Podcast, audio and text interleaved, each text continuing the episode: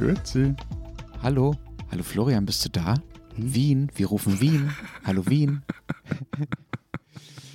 Herzlich willkommen. Moment, Moment, wir müssen zählen. Eins, zwei, drei. Wo ist der dritte? Wir sind komplett. Nein, ich sehe ihn. Wir ah, ja, okay, wir können wir, können wir weitermachen, wir ja? Weitermachen. Also, wir stellen hiermit äh, die Podcast-Fähigkeit dieser kleinen Runde fest. Hast du es richtig eingetragen? Moment, Moment, Moment. Welche Spalte war das nochmal? Was ist diese Spalte? Eins, drei, fünf, fünf. Die Spalte. Ah ja, shit happens, shit happens. Also, willkommen zur 256. Ausgabe. Herzlich willkommen, insbesondere lieber Österreicherinnen und Österreicher, lieber Florian, unseres Transalpinen Podcasts mit Lenz Jakobsen, gut gelaunter Politikredakteur in der anderen Wahlchaos-Stadt Berlin bei Zeit Online. Matthias Daum, Leiter der Schweizer Ausgabe der Zeit in Zürich. Ja, und Florian Gasser, Leiter der Neuseeland-Seiten der Zeit in Wellington. Herzliche Grüße ans andere Ende der Welt. Wie ist das Wetter so? Super, es ist wunderschön, alles ist gut, toll hier. Wir haben zwei Themen diese Woche. Ich hoffe, es wird uns verziehen, dass das zweite Thema äh, möglicherweise etwas kleiner ausfällt als das erste. Das ist natürlich völlig ungerechtfertigt. Ähm, das erste Thema in Österreich ist wieder was passiert. Das zweite Thema, in der Schweiz steht ein Frauenstreik an, darüber reden wir später auch äh, noch. Zuerst allerdings zum ersten Thema und natürlich zu unserer Mailadresse. Wir sind erreichbar unter alpen.zeit.de für Klagen, Wutausbrüche, Auswanderungsvorstellungen und ähnliches. Insbesondere Mathematik-Nachhilfe auch. an alpen.zeit.de. Sie können uns auch ins Telefon heulen an die WhatsApp-Nummer per Sprachnachricht, die unten drunter in den Shownotes steht. So, Florian. Was wüst. Wir haben ja auch schon eine Sprachnachricht bekommen und vielleicht, ähm, um dich so ein bisschen aus der Schusslinie zu nehmen und dich unseres Mitgefühls zu versichern, hören wir uns die mal als erstes an. Wir hören sie hiermit. Hallo Jungs, da ist Daria aus Vorarlberg. Ich höre euch wahnsinnig gern und habe einfach nur mal sagen wollen, nach den ganzen Jahren des Leidens von Florian, du tust mir echt jetzt schon leid für die nächste Folge. Also, toi, toi, toi, dir Daumen, dass du das gut überstehst. Vielen Dank. Ich habe mich ja ehrlich gesagt selbst auch noch gar nicht entschieden, ob ich dich äh, diese Woche eher trösten oder dann doch eher verspotten will. Ich kann dir jetzt die Entscheidung auch nicht abnehmen. Aber wichtig zu wissen, Menschlichkeit siegt, wenn du sie wählst. Das ist sehr nett von dir, Matthias. Ich versuche, glaube ich, einfach mal beides. Also, Wie fangen wir jetzt an? Das müsst ihr entscheiden. kennt ihr das? Also, ich gehe ja, wie ihr wisst, manchmal sehr teuer essen, ja? Und dann sind die Portionen immer recht klein. Und da gibt es diesen Moment der Vorfreude, in dem man sich so darauf freut, dass es gleich ganz fantastisch schmecken wird, aber leider auch viel zu schnell vorbei sein wird, dass die Vorfreude mancher fast größer ist als der Genuss selbst. So ein bisschen ähnlich geht mir das heute mit dieser Geschichte. Ich will dir so diesen Moment, in dem wir anfangen, davon zu erzählen, fast noch ein bisschen hinauszögern, weil ich fürchte, dass dann der Podcast irgendwann noch ganz schnell wieder vorbei ist. Und wir die Geschichte schon erzählt haben, wie bei so einer richtig guten österreichischen Praline oder so einem richtig guten Stück Fleisch oder so. Ja, so ist es halt bei österreichischer Politik auch. Hast du Hunger? Ja, ich habe Hunger. Hast du kein Frühstück gehabt? Aber, aber wie- vielleicht, vielleicht sollten wir mal erklären, was überhaupt passiert ist, äh, liebe Genossen. Soll ich das mal kurz zusammenfassen? Bitte. Kurz. Ja, bitte. Muss auch nicht kurz sein, lieber Florian. Ja, ja. Also die SPÖ, die Sozialdemokraten in Österreich, haben wir nach einem neuen Vorsitzenden gesucht. Darüber haben wir schon ein paar Mal geredet. Wir haben auch schon darüber gesprochen, dass diese Mitgliederbefragung, die sie vor ein paar Wochen gemacht haben, recht vermurkst war, vor allem weil man am Ende auch nicht viel klüger war als davor. Und ein außerordentlicher Parteitag, das ich rauskriege, mit einer Kampfabstimmung sollte es jetzt einmal ein für alle Mal lösen. Der Parteitag hat dann stattgefunden am vergangenen Samstag und am Ende gab es einen Sieger. Hans-Peter Doskozil hat mit 53 Prozent gegen Andreas Babler gewonnen und war neuer Parteichef, so dachten wir. Du warst ja auch dabei, äh, Florian, in Linz. Wie war es denn so auf dem Parteitag? Also mein Bauchgefühl war ja auch von ganz von Anfang an, dass Doskozil gewinnen wird. Und in der Halle in Linz war dann aber eigentlich eine andere Dynamik. Babler hat eine sehr flammende Rede gehalten, hat wirklich extrem viel Applaus gekriegt. Eigentlich eine andere Dynamik. Wir kommen dazu noch. Ich sag's jetzt von dem Gefühl von Samstag. Und also mir ist vorkommen, da bewegt sich ein bisschen was. Natürlich haben alle Landesparteien und Teilorganisationen vorher durchtelefoniert und da hat man dann so, schon so ein Stimmungsbild gekriegt und es hat, aber für mich war klar, Doskozil liegt vorne und er wird wohl auch gewinnen. Was mich dann schon überrascht hat, war, viele Delegierte, mit denen man geredet hat, oder viele, einige, die da kommen sind, mit denen man geredet hat, die waren unentschlossen. Also da war noch nicht klar, zu dem Zeitpunkt, wie sie reingegangen sind, wen sie wählen werden. Und als das Ergebnis gekommen ist, war es ja auch relativ knapp. Und ich habe das verbucht unter, okay, Babler hat da innerhalb von ein paar Stunden nochmal ordentlich zugelegt. Hat zwar nicht gereicht, aber immerhin, es hat sich was verschoben an diesem Parteitag. Und dann war ja während des Wochenendes für alle mehr oder weniger klar, Doskozil ist halt der neue Boss, also der neue SPÖ-Vorsitzende. Es war nicht mehr oder weniger klar, der hat auch schon die großen Interviews in der Kronenzeitung und im ORF gegeben und so, also es war klar. Und alle haben sich hinter ihn gestellt, also der ist, die SPÖ-Geschichte war vorbei. Äh, sie war vorbei, es hat natürlich sehr viel Angstfressene gegeben, gerade im Babler-Lager und da haben auch einige schon angekündigt, aus der Partei auszutreten oder haben es tatsächlich auch schon getan. Dieser ganze Papieraufwand, Ja, der jetzt ja. dadurch entsteht, über, durch das, was wir gleich erzählen.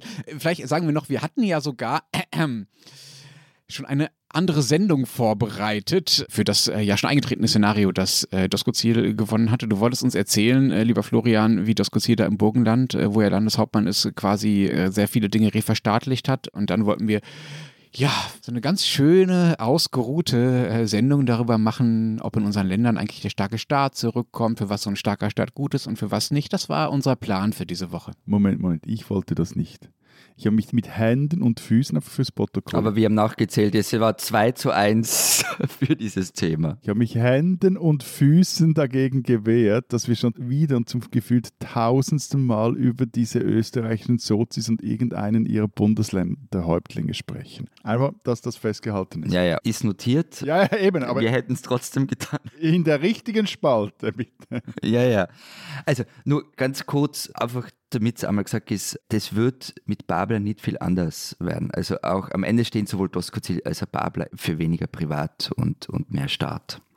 Aber das machen wir mal gesondert. Jetzt fertig mit Stammokap, ihr Langweiler. Wir reden jetzt nicht über eure irgendwie roten Sozialismusfantasien, weiß Gott wo, sondern darüber, dass anscheinend in Österreich das Schulsystem so richtig, richtig, ich kann es nicht anders sagen, am Arsch ist, weil es offenbar nur einen einzigen Menschen in eurem Land gibt, der die Grundrechenarten beherrscht. Was zum Teufel? Martin Thür, Journalistenkollege aus Österreich, Ehre sei ihm unter den Lebenden und den Toten bis in alle Ewigkeit. Florian, äh, möchtest du selber erzählen, wie es denn dann nun weiterging? Ja, kann ich schon machen. Also, was ist passiert? Wieso ist der so demotiviert, der Wiener? Oder der Neuseeländer, Entschuldigung. In Wellington ist doch schön, jetzt das ist mitten in der Es Nacht. ist wunderschön. Na, okay. Erzähl doch mal, was in deiner anderen Heimat Österreich so geschehen ist. Ja, also ich, ich bin tatsächlich in Wien, also nicht, dass jetzt Gerüchte aufkommen, ich wäre wirklich abgehaut. Ich tue nur so. Also was passiert ist, irgendwie hat beim Ergebnis, das am Parteitag verkündet worden ist, eine Stimme gefehlt. Das ist jetzt dort vor Ort niemandem aufgefallen, weil wir alle, die wir da gesessen sind, wir haben halt auf die Prozent geschaut, haben geschaut, okay, Doskozil hat gewonnen und haben angefangen zu tippen. Und der ORF-Journalist Martin Thür hat dann noch am Samstag getwittert, eben, Leute, das geht sich nicht aus, das Ergebnis. Wenn man die zwei absoluten Stimmen zusammenzählt, fehlt eine Stimme. Die Reaktionen waren aber überschaubar, weil ja eine Stimme am Ergebnis an nichts geändert hat. Ähm, Hey, hey, ich habe eine These. ja. Das ist alles eine große Verschwörung, um den ORF zu retten. Das Okay. ist kein Zufall, dass es ein ORF-Journalist ist, weil jetzt die Geschichte ist, ein ORF-Journalist hat Österreich oder zumindest die Sozialdemokratie in Österreich nicht gerettet, aber auffliegen lassen. Nein, gerettet Nee, nee, wirklich er ist nicht. der Einzige, der rechnen kann. Im Gegenteil, eigentlich darf die FPÖ jetzt keine Kampagne mehr gegen den ORF machen, weil die, Eben, das meine ich ja, das meine ich ja, das meine ich ja, das meine ich ja. Ja, ja. Ach so, hm. ja, ja. ja, ja. Okay. Also, es war eine Stimme zu wenig, war aber nicht so schlimm. Genau, und, und das ist so, ja eben nicht so schlimm, was am Ergebnis sich geändert hat. Es ging aber dann immer so weiter, ja, wo ist denn diese Stimme und hin und her. Und die Leiterin der Wahlkommission, Michaela Grubesser, hat sich dann am Montag hingesetzt in der Parteizentrale und ist es alles nochmal durchgegangen, diese Stimmzettel. Moment, was heißt, die ging das alles nochmal durch? Die hat tatsächlich nochmal nachgezählt. Genau, die hat diese Stimme gesucht. Die hat diese Stimme gesucht und das abgeglichen. Hallo, Stimme, wo bist du? Also zu Hause, meine, meine Kinder verstecken die Sachen ja immer in, dieser, in diesem Wäschekorb. Also vielleicht hätte sie da mal gucken können. Vielleicht war sie da. Nein, äh, ja, also Wo habe ich jetzt wieder meine Stimme hingelegt? Ist die jetzt hier? Ist die jetzt da? Ah, Kopfsturz. okay, also sie hat sich hingesetzt, sie hat diese Stimmzettel aus, Die Stimme gesucht. Sie hat diese Stimmzettel ausgepackt und ähm, nachgezählt. Und dann ist so am Nachmittag äh, plötzlich eine Presseaussendung kommen, dass die Wahlkommission zu einer Pressekonferenz lädt. Also was ein ganz seltsamer Zeitpunkt ist, man lädt nicht am Nachmittag innerhalb zu einer Pressekonferenz ein, die irgendwie in einer halben oder dreiviertel Stunde stattfindet. Und wir waren da nicht anders wie alle anderen Zeitungen. Wir hatten unsere Texte für den nächsten Tag im Großen und Ganzen schon fertig. Und Caesar Nakshan hat zuerst verkündet, dass man die fehlende ungültige Stimme gefunden hat. Im Wäschekorb. Und dann sei aber noch etwas gefunden worden. Die Zettel hätten nämlich mit dem digital verkündeten Ergebnis nicht zusammengepasst. Es habe, hat sie gesagt, einen Fehler bei der Einspeisung der Ergebnisse aus den zwölf Wahlurnen in eine Excel-Tabelle gegeben. Kurzum, das Ergebnis ist umgedreht worden. Pablo ist der Sieger. Und ich war sicher nicht der Einzige, der wirklich mit weit offenem Mund vom Bildschirm gesessen ist und in dem Moment halt auch nicht mehr so, so richtig weiter gewusst habe. Aber wurde das einfach dann so hin, oh, ja, klar, nein, dann ist jetzt Pablo der Sieger. Also wurde das einfach hingenommen? Also ich meine, da muss man jetzt einfach die Wahlen wiederholen, weil wenn Stimmzettel im Wäschekorb oder sonst wo verloren gehen, wenn irgendwelche Excel-Tabellen falsch eingeführt werden, dann muss man ja davon ausgehen, dass dieses ganze Wahlprozedere eine Farce war. Also die müssen doch jetzt diesen Parteitag wiederholen und diese Wahl wiederholen, auch wenn ich schon jetzt darunter leide, dass sie dann schon wieder über die SPÖ sprechen mhm. müssen. Also die Wahlkommission sagt, nein, man muss den nicht wiederholen, weil es alles nachvollziehbar sein. Ja, ja gut, aber die Wahlkommission hat es ja auch verbockt. Genau, also sie hat von einem technischen Fehler gesprochen. Sie ist dann gefragt worden, ob sie das bitte erklären könne. Ihre Antwort war, es sind immer Menschen, die einen Computer bedienen. Moment, aber dann ist es doch ein menschlicher Fehler. Ja. Yeah. Noch, noch eine Verschwörungstheorie. Österreich wird schon jetzt von einer KI geführt. Maschinenherrschaft. Aber die hätte sich nicht verzählt, oder? Stimmt, das können Sie. Ja. Also offenbar war es so, dass das Ergebnis am Samstag nicht normal überprüft worden ist. Auch nicht von der Wahlkommission und, und von ihrer Leiterin. Und da war das Zitat dann für, dafür möchte ich die Verantwortung übernehmen und mich auch entschuldigen. Ich entschuldige mich insbesondere beim Genossen Hans-Peter Doskozil. Also erstmal finde ich es ja super von Frau Grubesser, wie sie heißt, dass die sich dann, dann offenbar alleine nochmal hingesetzt ja. hat und das Zeugs nochmal nachgezählt hat wegen dieses einen äh, Journalisten-Tweets. Das hätte ja auch anders. Ja, und sich dann auch alleine hingestellt hat und gesagt hat, ich bin verantwortlich genau. dafür. Also wirklich genau. Hut und, ab. Ja. Also das ist ja auch sozusagen ein Niveau von Seriosität, äh, das man in vielen Ländern und gelegentlich auch in Österreich nicht für selbstverständlich ja. Äh, nehmen kann. Die SPÖ hätte ja auch versuchen können, diesen Fuck-up, um es mal beim Namen zu nennen, unter den Teppich zu kehren. Aber abgesehen davon ist das natürlich wirklich ein, also was für ein Drama. Ich habe so viele Fragen. Ich weiß gar nicht, wo ich anfangen soll. Die hätten einfach besser diese Giraffe als Stimmenzählerin aufgeboten. Das wäre besser rausgekommen. Nein, nein. Also, ähm, als erstes habe ich eine unterwürfige Bitte. Lieber Martin Thür, lieber Kollege Thür, könntest du dir vielleicht das Spiel von Dortmund von vor ungefähr anderthalb Wochen vom BVB nochmal ansehen? Da hat, glaube ich, auch, ich glaube, da hat auch so ungefähr ein Tor gefehlt. Vielleicht findest du es ja. Im Wäschekorb oder, oder sonst wo. Also, das wäre mir eigentlich das Allerwichtigste. Da können wir auch eigentlich schon Schluss machen. Aber wenn wir noch weiterreden wollen über Österreich, ja. Lieber Florian, mhm. wozu ist in eurem Lande eine Wahlkommission da, wenn nicht dazu, ein Wahlergebnis auszuzählen und zu überprüfen? Was zur Hölle hat diese Wahlkommission denn bitte sonst gemacht auf diesem Parteitag, wenn nicht Stimmzettel ausgezählt und Excel-Tabellen kontrolliert? Also ich hätte da schon eine Idee, was eine sozialdemokratische Wahlkommission zu tun hat an einem Parteitag. Spritzwein servieren, was sonst? Also, also ich habe dort nur äh, an der Bar nur Wasser und Apfelsaft gesehen. Ich weiß aber nicht, ob es vielleicht irgendwo anders nur andere Getränke gab. Du saßt an der Bar mit der Wahlkommission? Nein, aber ich ging halt manchmal zur Bar, um mir ein Wasser zu holen an diesem Parteitag. Was die Wahlkommission gemacht hat, das weiß ich einfach nicht. Also ich habe nur die Delegierten gesehen, wie sie, wie sie abstimmen gegangen sind ähm, zu diesen zwölf Wahlurnen. Bei der Arbeit der Wahlkommission habe ich nicht zugeschaut, ehrlicherweise. Es gab ja offenbar auch keine Arbeit der Wahlkommission. offenbar nichts, wo man hätte zuschauen können. Also, falls jemand die Wahlkommission gesehen hat und weiß, was sie so getrieben hat, äh, melden Sie sich gerne an alpen.zeit.de. Äh, wir veröffentlichen sofort ein Protokoll des Parteitags aus Sicht eines Wahlkommissionsmitglieds.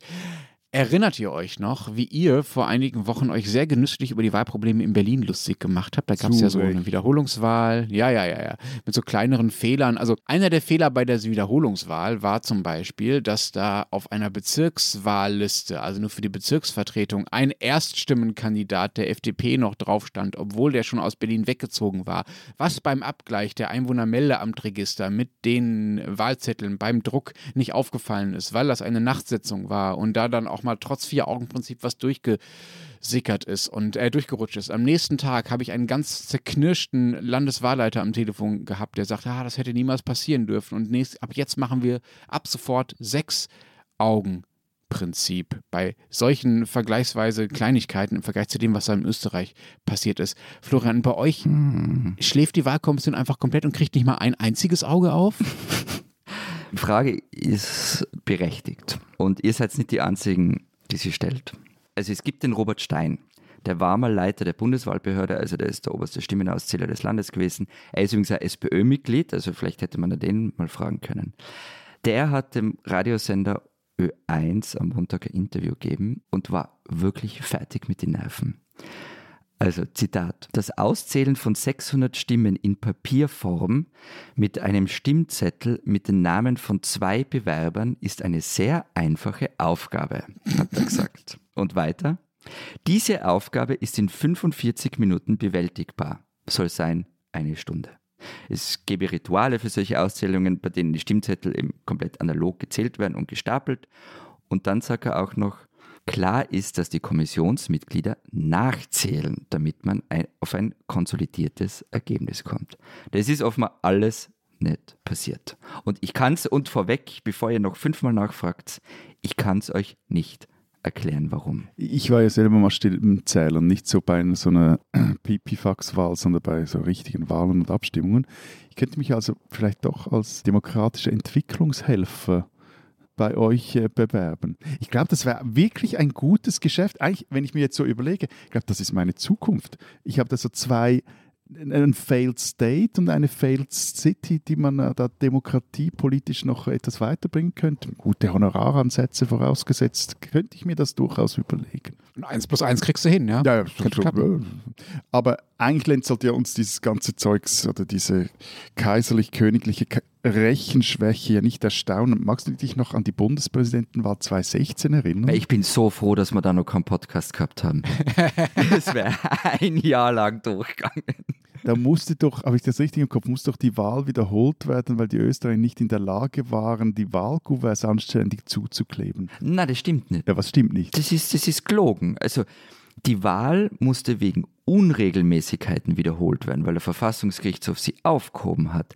Der Klebstoff, und das ist wirklich Rocket Science, mein Lieber, das lernt man nicht so nebenbei, der hat nur dafür gesorgt, dass die Wiederholung, die nötig war, weil eben die erste Stichwahl aufgehoben worden ist, stimmt. wieder um zwei Monate nach hinten verschoben. Ich glaube, es waren zwei Monate nach hinten verschoben stimmt. Also, stimmt. Verarschen stimmt. schon okay, aber korrekt bleiben, bitte. Ja, und vielleicht dann auch in Uhu und Brit-Aktien äh, investieren. Lieber Florian, ähm, ja. ich habe noch eine Frage. Bitte. Wie geht es einem denn so, wenn man für zwei Tage Parteichef war oder für 36 Stunden Parteichef war und dann plötzlich nicht mehr? Was zur Hölle macht der arme Hans-Peter Doskozil jetzt gerade? Möchtest du mal von dem Spritzwein erzählen? Oder? Na, weiß ich nicht. Also davon hat man jetzt nichts gesehen. Ähm, also ich habe keine Ahnung, wie es ihm geht. Ich kann mir das wahrscheinlich ja nicht einmal im Ansatz vorstellen. Also er hat ja am Parteitag selber gesagt, es ist ein Lebenstraum, der jetzt in Erfüllung geht, SPÖ-Chef zu sein.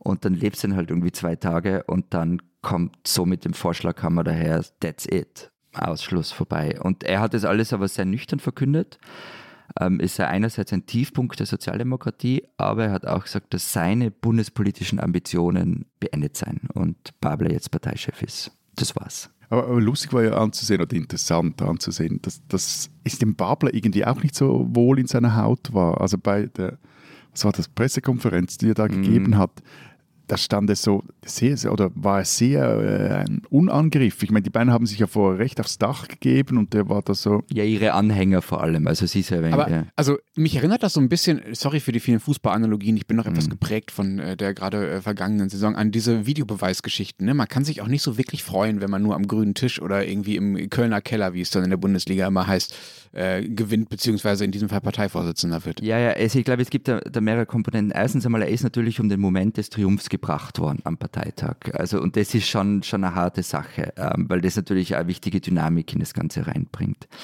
Aber wenn man ihm am Montag zugeschaut hat, es war eben eine sehr nüchterne Pressekonferenz und mir kommt vor, er will das Ganze auch noch nicht so, so wirklich glauben.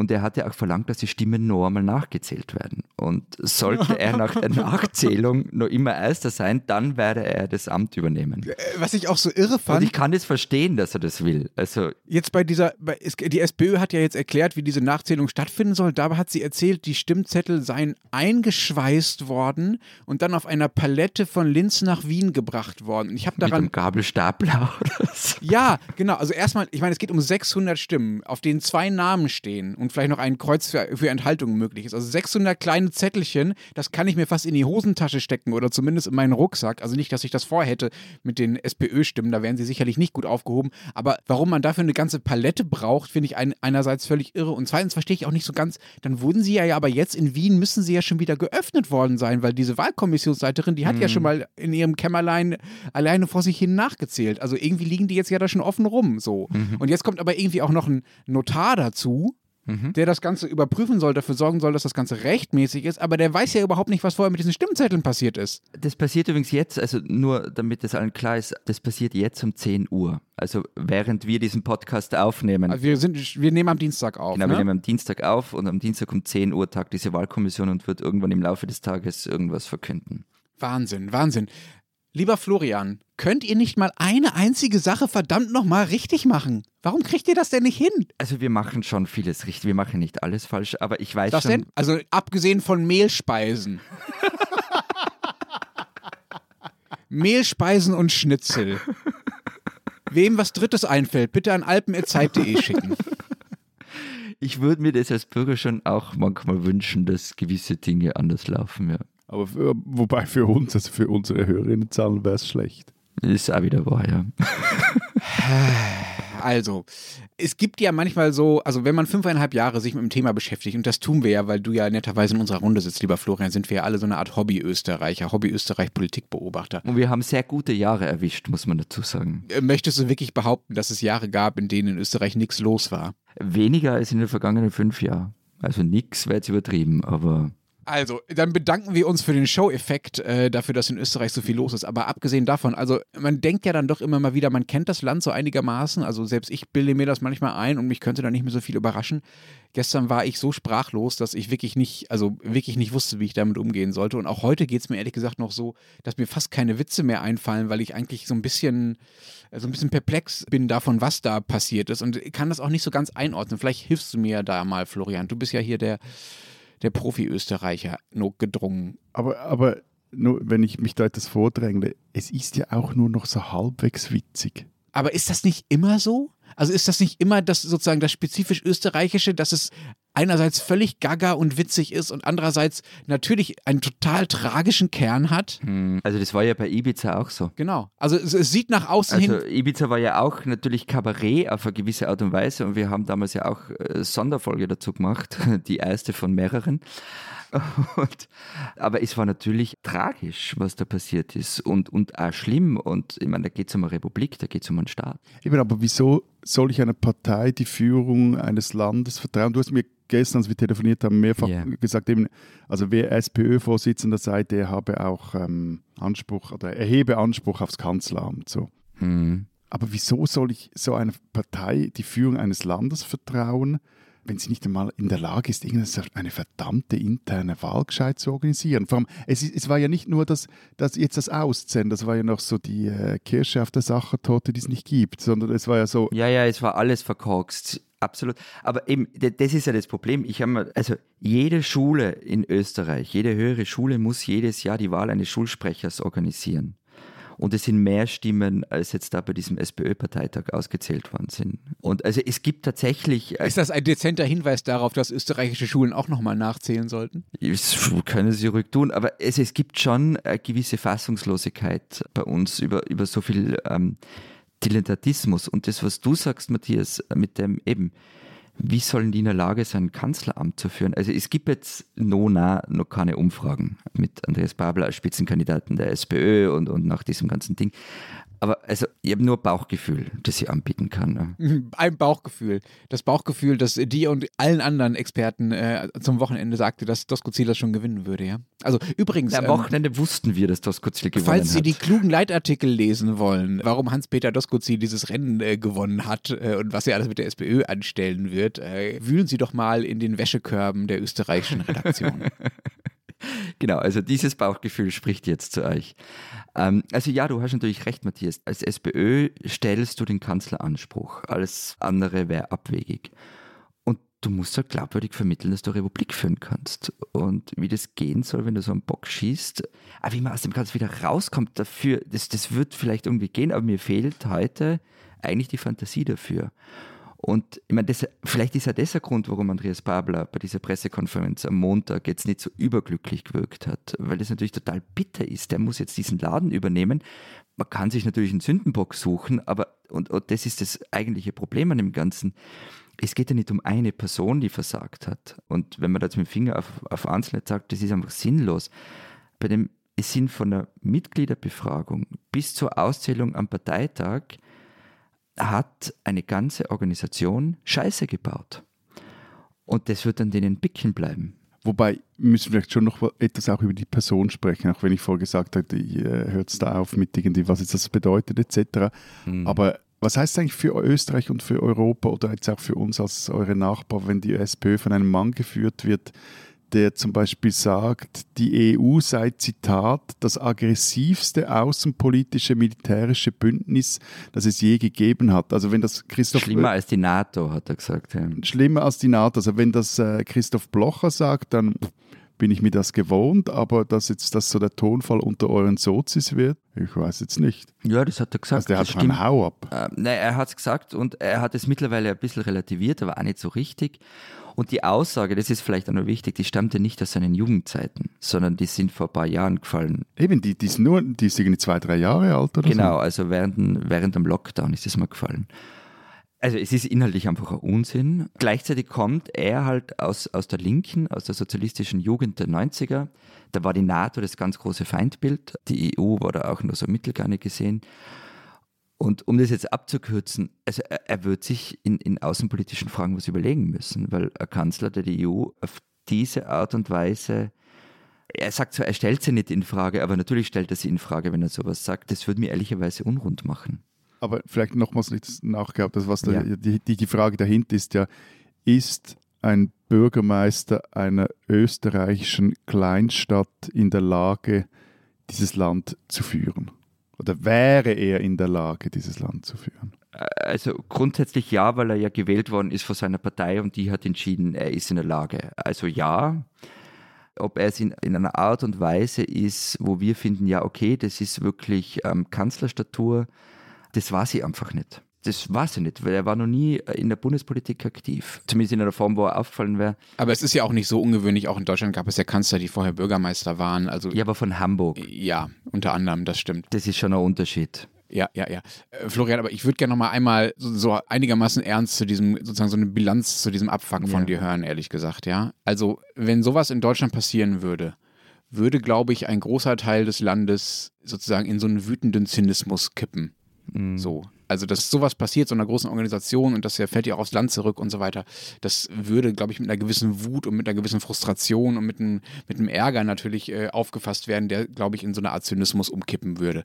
Jetzt passiert sowas bei euch in Österreich, also jetzt nicht genau das, aber du hattest ja schon erzählt, Bundes Bundespräsidentenwahlen, wir haben bei Ibiza gesprochen, diese ganzen Dinge. Es passieren bei euch ständig Dinge, die an der Oberfläche nach Komödie aussehen und innen drin wirklich ein düsteres Drama sind. So. Mhm. Also, wie gehst du damit um? Also, abgesehen davon, dass du jetzt gestern natürlich erstmal arbeiten musstest, weil alle Texte geändert werden müssen. Aber wenn du jetzt irgendwie am Abendbrot sitzt oder abends auf dem Sofa oder irgendwie mit deinen Kindern redest oder beim Bäcker stehst, was für eine Art von, also, wie entwickelt man dazu eine Haltung, um jetzt mal, ist mal ganz pathetisch zu sagen, um dann trotzdem irgendwie weitermachen zu können und daran zu glauben, dass es irgendwie nicht alles immer schlimmer wird in dem Land? Also, ich, ich kann erzählen, ich bin gestern aus dem Büro gegangen, relativ spät. Es war irgendwie, ich weiß nicht, 10 am Abend und bin so raus und es hat geregnet und es war so dieser erste Moment nach vielen, vielen Stunden Wahnsinn, wo ich halt so einfach einen Augenblick für mich gehabt habe.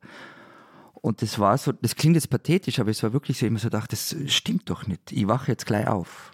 Das, das war jetzt einfach ein Traum. Es passt nur die alten Texte, das alles steht, ähm, das habe ich jetzt einfach geträumt. Also natürlich retten wir uns auch in eine gewisse Form des Zynismus. Ich meine, das, das können Sie seit fünfeinhalb Jahren bei mir auch beobachten. Natürlich mache ich mich lustig drüber. Und man muss das, was ich vorher gesagt habe, es funktioniert ja viel in diesem Land. Es ist ja auch nicht so, dass es jeden Tag sowas passiert und dass wirklich alles verrottet wäre. Also es funktioniert auch vieles in diesem Land. Das Problem ist, finde ich, dass, und das ist die wahre Gefahr, das ist das, was Matthias vorher gesagt hat. Immer wenn sowas passiert, sinkt das Vertrauen in die Politik, sinkt das Vertrauen in die Leute, in die, in die Menschen, die in diesen Organisationen arbeiten, in diesen Institutionen arbeiten. Das ist natürlich ein langfristiger Effekt, der, glaube ich, fatal ist und den man dann auch nicht mehr mit äh, Zynismus übertünchen kann. Und natürlich hat es dann auch was damit zu tun, dass die Leute anfangen, naja, okay, wenn eh alle so sind, dann kann ich ja kleinen Kickel wählen, weil ob jetzt der Bundeskanzler ist oder wer andere, ist auch schon wurscht. Wenn die eh alle nicht zählen können, ja. Diesen Österreicher sollten Sie kennen. Peter Simonischek war eine dieser Theatergrößen, die jeder kennt. Auch jene, die sich nicht viel ums Theater scheren. Er war ein Household Name. Er war lange Jahre der Jedermann in Salzburg, war Ensemblemitglied am Wiener Burgtheater und 2016 ist eine neue internationale Karriere dazugekommen. In dem Film Toni Erdmann hat Simonischek den einsamen Winfried gespielt, der seine ehrgeizige Tochter retten möchte und sie penetrant aus ihrer Karrierebahn wirft. Filme, die blieben bei Simonischek aber eher selten. Mit dem Theater bin ich verheiratet. Dem Film behalte ich meine amorösen Ausflüge vor, hat er einmal gesagt. Peter Simonischek wurde 1946 in der Steiermark geboren, wuchs in Markt Hartmannsdorf auf. Der Vater war Zahnarzt und der Junior hätte irgendwie in dessen Fußstapfen treten sollen. Der ging dann zwar nach Graz, hat studieren begonnen, dann mit einer Zahntechniker-Ausbildung, aber heimlich hat er sich an der Akademie für Musik und Darstellende Kunst angemeldet. Die Schauspielerei hat es ihm nämlich angetan, nachdem er mal Helmut Lohner in der Rolle des Hamlet gesehen hatte. Die Akademie hat Simonischek dann auch abgeschlossen. Die ersten Jahre hat er in St. Gallen gespielt, in Bern und Düsseldorf. Geradezu langweilig konventionell sei diese Zeit verlaufen, hat er mal gesagt. 1979 kam er schließlich nach Berlin an die Schaubühne. Dort ist er dann 20 Jahre geblieben unter dem Intendanten Peter Stein. Über diese Zeit schwärmte Simonischek. Es war wie im Kloster. Der Abt hieß Peter Stein. Er war das Maß aller Dinge und wir, die Nonnen und Mönchen, waren da, Tag und Nacht. Das war quasi eine Lebenshaltung. Ab 1999 war Simonischek dann zurück in Österreich am Burgtheater und er war dort auch immer ein Garant für ein volles Haus. Elegantes Verblühen war seine Kunst, schrieb unser Kollege Peter Kümmel in einem Nachruf auf Zeit Online. Und weiter, mit einem weichen Seufzer betrat Simonischek die Szene. Die Schwermut des Mannes, der am Regelwerk mitgearbeitet hat und der es verfallen sieht, spielt keiner wie er. Ein Konstruktivist, an dem die Destruktion nagte. Vergangene Woche am Pfingstmontag ist Peter Simonischek gestorben. Aber ein Österreicher, den man kennen muss, der bleibt da.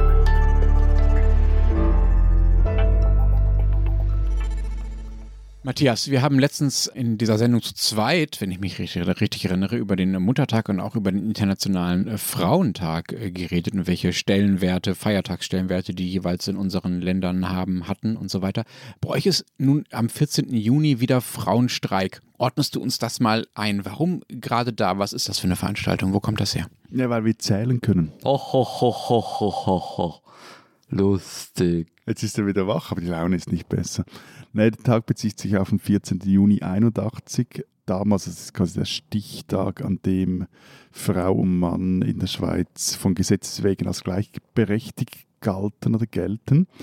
Und dann fand zehn Jahre danach, also 91, fand ein großer Vereinsstreik statt. Und damals strömten 100.000 100 so Frauen auf die Straße da ging es vor allem darum, gegen die allzu zögerliche Umsetzung des Gleichstellungsartikels in der Verfassung und auch gegen anhaltende Ungleichheiten zwischen den Geschlechtern zu demonstrieren. Ich muss euch was gestehen. Ich habe mir eigentlich auf das Thema Schon wieder. Ja, ich habe mir eigentlich mich auf das Thema gefreut. Es war irgendwie alles fertig äh, fürs Blatt und am Montag wollte ich mich da ein bisschen einlesen. Und ich bin ja schon manchmal mittelmäßig vorbereitet in diese Podcast-Folgen kommen, aber es ist einfach was dazwischen gekommen am Montag. Ich kann echt zu der ganzen Sache eigentlich nicht viel beitragen. Das tut mir total leid.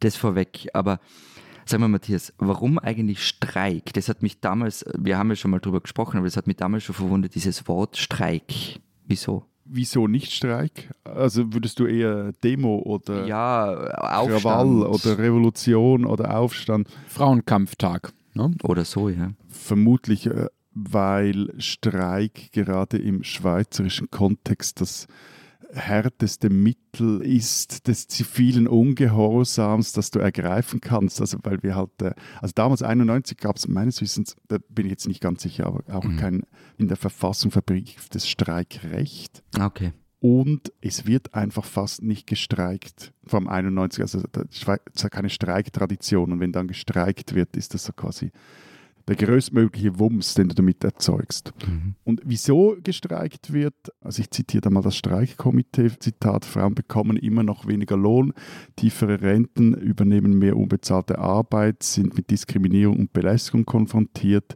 Es braucht endlich konkrete Verbesserungen. Ausruf. Ich erinnere mich in diesem Podcast, dass wir, glaube ich, 2019 recht ausführlich drüber gesprochen äh, haben. Da war das ja wirklich gigantisch in meiner Erinnerung. Du hast jetzt von ähm, 91 erzählt, aber 2019 war ja auch sehr, sehr groß. Diesmal ist es, der Tag steht ja jetzt wieder an, deswegen reden wir drüber, äh, ein, bisschen, ein bisschen umstrittener. Was ist der Unterschied zu 2019? Ja, 19 war wirklich gigantisch. Also nicht nur jetzt für Schweizer Verhältnisse. Wenn du das auf Deutschland hochrechnen würdest, würde das für Deutschland bedeuten, dass 5 Millionen Leute auf der Straße waren. In der Schweiz war es eine halbe Million. Und ich habe in Zürich auch schon ein paar Demos gesehen, aber so eine riesige und auch vor allem unglaublich breite oder breit abgestützte Demo hatte ich bis dahin noch nie gesehen. Also da war jetzt wirklich Kreti und Pleti auf der Straße.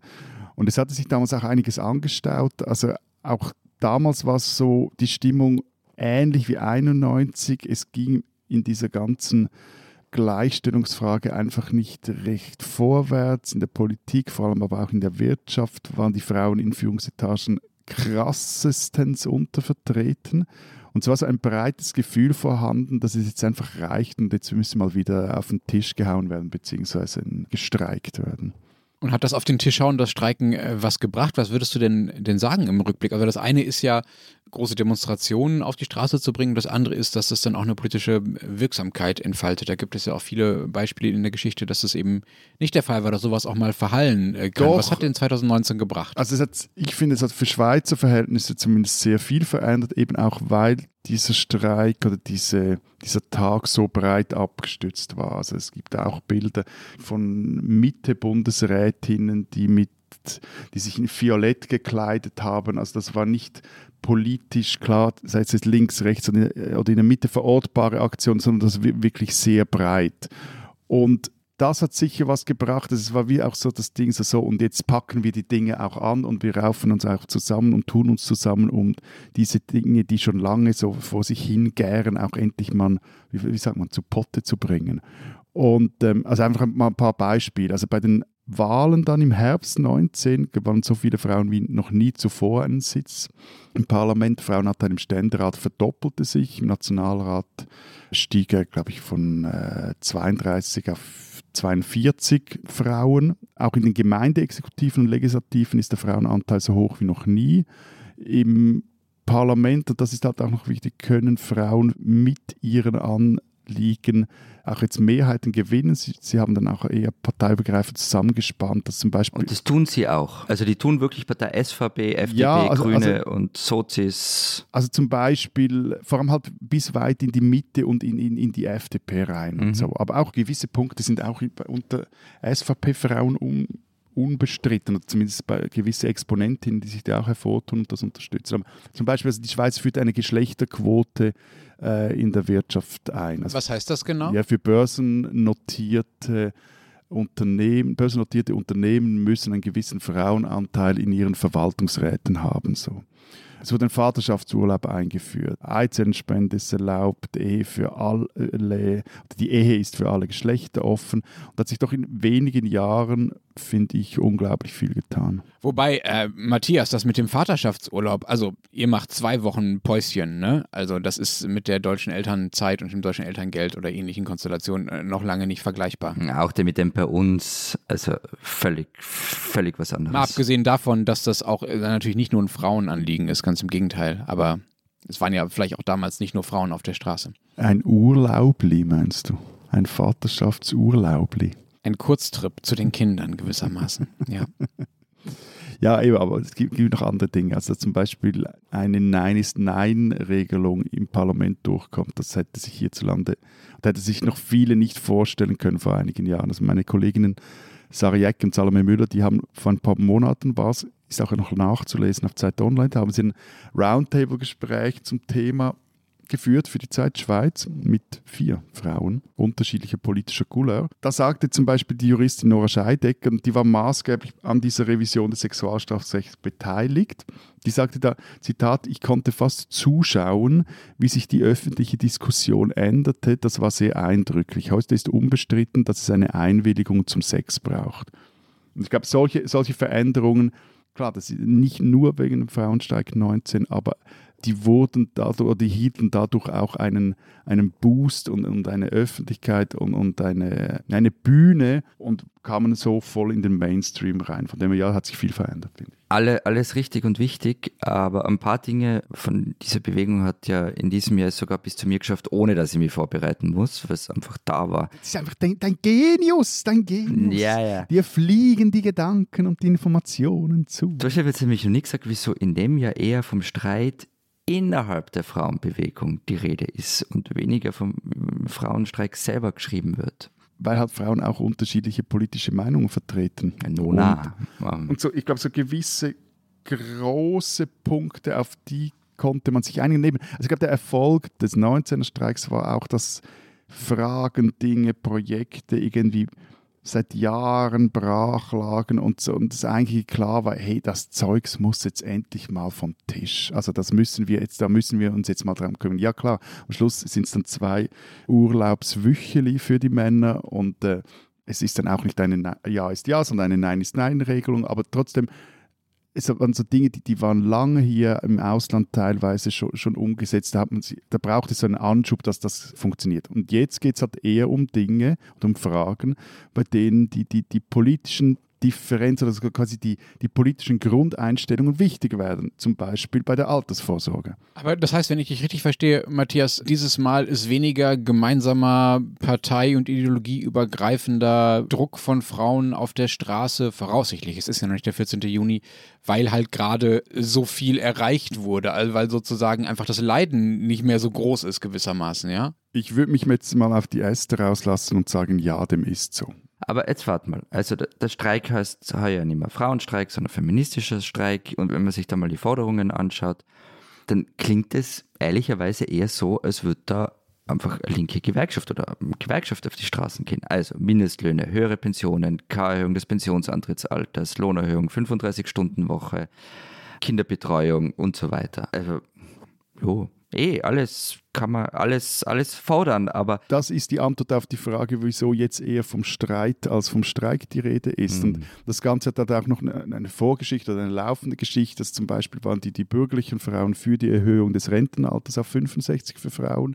Auch jene Protagonistinnen, die in der Dachorganisation der Frauenverbände, dieser Allianz F, ein Amt bekleiden. Deshalb traten die, die sozialdemokratischen Frauen zumindest vorläufig mal aus dieser Organisation aus. Ist jetzt unklar, ob sie da eine Alternativorganisation gründen. Es gibt Meinungsverschiedenheiten zur laufenden Revision der beruflichen Vorsorge. Aber Matthias, ganz kurz noch, wo liegt denn das Rentenalter für Frauen aktuell, wenn 65 eine Erhöhung wäre? Jetzt ist 65 vor, was 64 für Männer 65. Ah, okay. Das war ein ah, Jahr, okay. das quasi dieses, dieses Gap, dieses Jahr Unterschied, das, und das war eben über Jahrzehnte eine wichtige Verhandlungsmasse für Frauenanliegen oder für, ja, für, für feministische Politik in der Schweiz, wenn es um auch ganz andere Dinge ging. Also dass man sagte, hey, aber dieses Ding lassen wir uns, das ist quasi war so das letzte Mhm. Pfand. Und da war, von, von linker Seite hatte man da das Gefühl, man gebe dieses letzte Pfand jetzt aus der Hand. Wenn man die Erhöhung mitmacht, ja. Genau, und wie genau auch werkzeuglos, oder wissen wir dann nicht mehr, wie man agieren soll.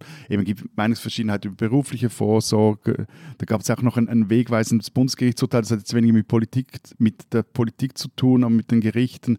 Das äh, urteilte, dass Frauen nach der Scheidung keinen Anspruch mehr automatisch auf Unterhaltszahlungen haben, auch wenn sich eine Ehe lang um die Kinder gekümmert haben. Also die müssen sich dann auch einen Job suchen.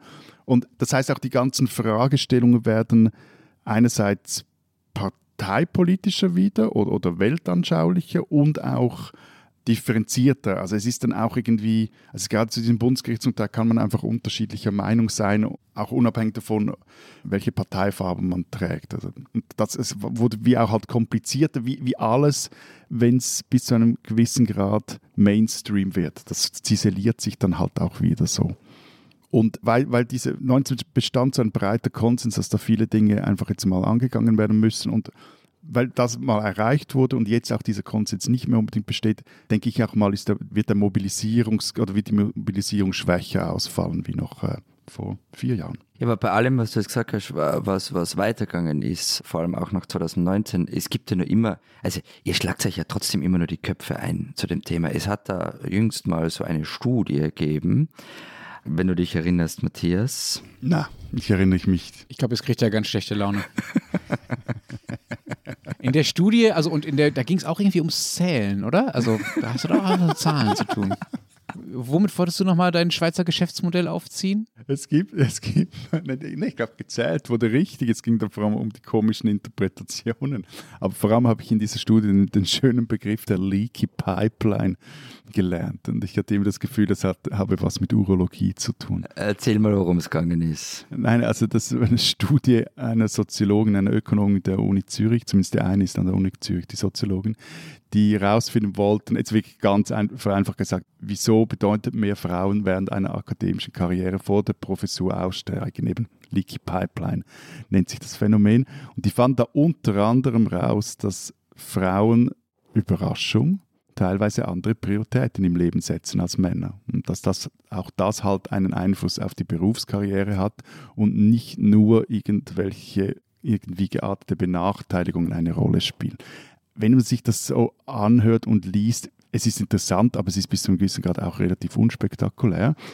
Aber, und die beiden Wissenschaftler, vor allem die eine hat sich dann auch später darüber empört, dass das alles so ideologisch diskutiert wurde, weil die geriet dann recht in einen Shitstorm rein, etc. Aber die zwei Frauen haben halt ihre Studie auch vorab der Sonntagszeitung gegeben und einem gewissen Autoren und der hat, oh Überraschung, also das hätte man gewusst, wenn man dessen Artikel regelmäßig liest, der hat daraus hat einen relativ krawalligen Artikel gedreht mit der catchy Überschrift, die meisten Studentinnen wollen lieber einen erfolgreichen Mann als selber Karriere machen. Oh. oh aber lieber Matthias, also du sagst jetzt durch die Blume mehr oder weniger, seitdem wir mit diesem Thema angefangen haben, ja, ist halt auch schon einiges passiert und gab ja auch schon Fortschritt und deshalb ist halt irgendwie der Druck nicht mehr so groß. Das habe ich dir ja vorhin gewissermaßen auch in den, in den Mund gelegt. Aber dass sowas passiert, ist doch ein Zeichen dafür, dass halt vielleicht doch noch nicht so wahnsinnig viel passiert ist, oder? Mm, na, ich weiß nicht. Ich glaube, es ist viel passiert, aber jetzt geht es halt, es ist wie so die, die großen, mir fällt kein gescheites Bild ein, aber es sind so,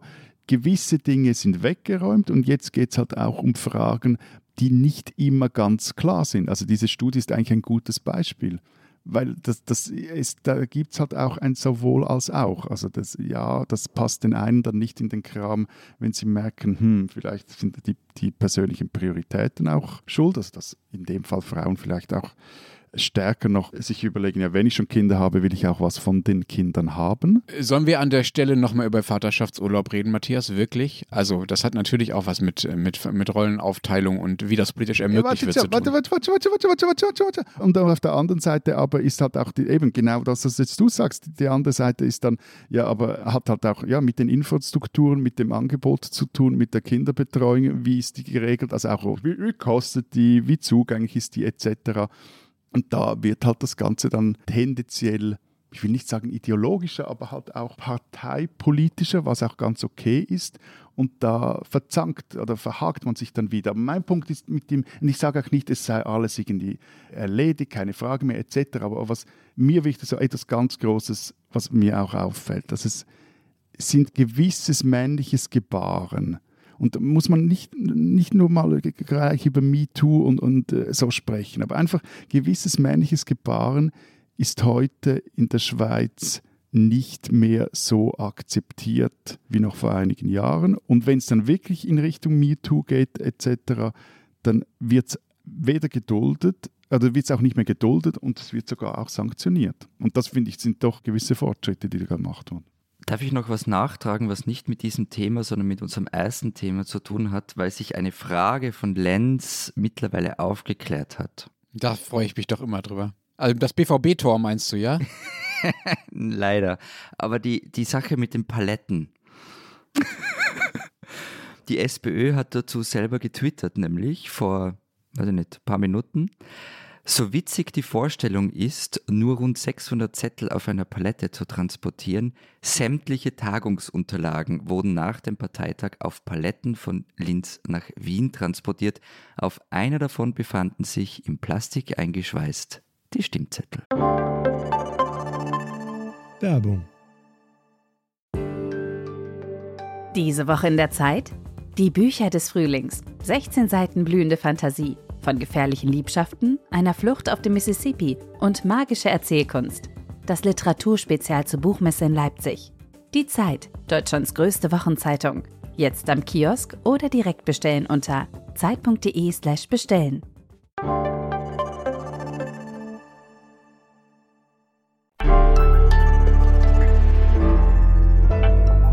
Die spinnen, die Schweizer.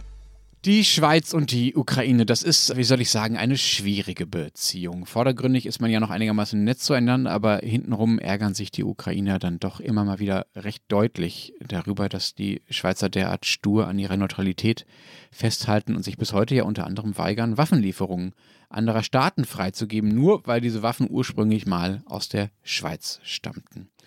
Nun gab es zumindest mal die Offensive, etwas zu tun für die Beziehung zwischen Kiew und Bern, die Beziehung etwas zu verbessern. Und der ukrainische Präsident Volodymyr Zelensky sollte zur Vereinigten Bundesversammlung sprechen. Allerdings nicht live vor Ort, dafür ist die Schweiz dann vielleicht doch nicht wichtig genug oder vielleicht auch die Beziehung noch nicht wieder gut genug, aber immerhin mit einer Videoschalte. Aber selbst darum gab es nun ordentlich Streit im Bern. Die SVP hat nämlich versucht, den Auftritt zu verhindern. Zitat: Die Ukraine versucht direkt Einfluss auf den parlamentarischen Entscheid betreffend Waffen- und Munitionslieferungen zu nehmen. Unsere Neutralität wird verletzt. Ausrufezeichen. Zitat Ende. Sagte der SVP-Nationalrat Thomas Eschi, spreche ich den richtig aus, Matthias? Ja, das versteht man, das versteht man. Also, das sagte Herr Eschi. Doch mit seiner Verhinderungstaktik ist er dann doch noch äh, gescheitert und Herr Zelensky wird nun am 15. Juni vor der Vereinigten Bundesversammlung sprechen dürfen per Videoschalte. Allerdings, und das ist die sehr schöne, irre Schweizer Besonderheit an dieser Geschichte, nur in der Mittagspause. Man kann sich also entscheiden, ob man sich ein Würstchen holt in der Mittagspause oder was man sonst so in, im, im, Schweizer Parlament ist oder ob man äh, sich den ukrainischen Präsidenten anhört. Hintergrund ist natürlich, dass er auf diese Art äh, formal nicht so ganz Teil des offiziellen Parlamentsbetriebes ist und Menschen wie der arme Herr Aschi nicht das Gefühl haben müssen, Herr Zelensky nimmt ihnen ihre Neutralität weg, nur weil er da auf der Videoleinwand ihnen ein bisschen was über den Freiheitskampf der Ukrainer und Ukrainerinnen erzählt. Die SVPler haben natürlich trotzdem schon mal angekündigt, dass sie der Rede fernbleiben werden. Es wird also, davon ist man schon jetzt ganz sicher, eine absolute Sternstunde des Schweizer Parlamentarismus und der Schweizer Neutralität. Liebe Schweizerinnen, Liebe Schweizer, liebe SVP, ihr spinnt.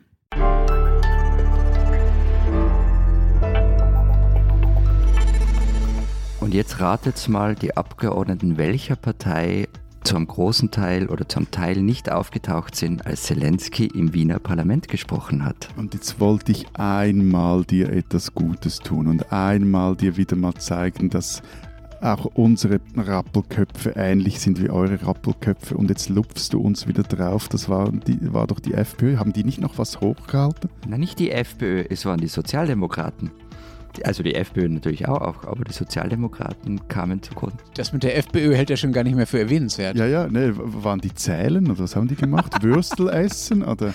Es waren Teile nicht. Auch die Parteichefin, die damalige, war nicht da, als Zelensky in Wien gesprochen hat. Zu Recht wurde sie abgewählt. Wahnsinn. Also, wir werden noch einige Folgen zur österreichischen Politik vor uns haben. Ähm, für diese Woche war es das allerdings erstmal. Ich bin mal gespannt, äh, was wir noch so erfahren in den nächsten Stunden, wo noch Stimmzettel auftauchen oder auch nicht, was aus der eingeschweißten Hülle geholt wird oder auch nicht. Florian, du wirst uns sicherlich auf dem Laufenden halten. Ähm, mhm. äh, ich möchte dich eigentlich gar nicht mehr fragen, was so in der Zeit Österreich diese Woche steht. Äh, möchtest du anfangen, lieber Matthias? Was steht in der Zeit Schweiz? Meine Kollegin Sarah Jeck und ich haben ein Interview mit der Historikerin Monika Domann geführt. Die hat ein Buch rausgegeben, und zwar eine Geschichte der Logistik. Und wir haben mit ihr darüber gesprochen, was das heißt, wenn alles im Fluss ist und wir in einer großen Packlimaschine leben und vor allem welche Rolle die Schweiz in diesem ganzen weltumspannenden Zirkus spielt. Neben dem Offensichtlichen, ähm, was bei uns auf den Österreichseiten der Zeit stehen wird, haben wir noch einen wirklich tollen Text von Christian Ankovic darüber, wie er seit 30 Jahren in Deutschland lebt, 10 Jahre davon in Hamburg, 20 Jahre in Berlin und nach wie vor irgendwie fremdelt äh, mit diesem Norddeutschland. Der Text ist übrigens zuerst im Newsletter Gemischter Satz erschienen. Christian Ankovic ist ja der Kopf davon. Man kann ihn auch gern abonnieren unter zeit.de slash gemischter Satz. Und wenn Sie wissen wollen, was in Deutschland los ist, wenn ihr das wissen wollt, dann Zeit Online oder die gedruckte Zeit lesen. Äh, wir hören uns äh, nächste Woche wieder. Bis dahin. Freundschaft. Adieu. Und erhol dich gut.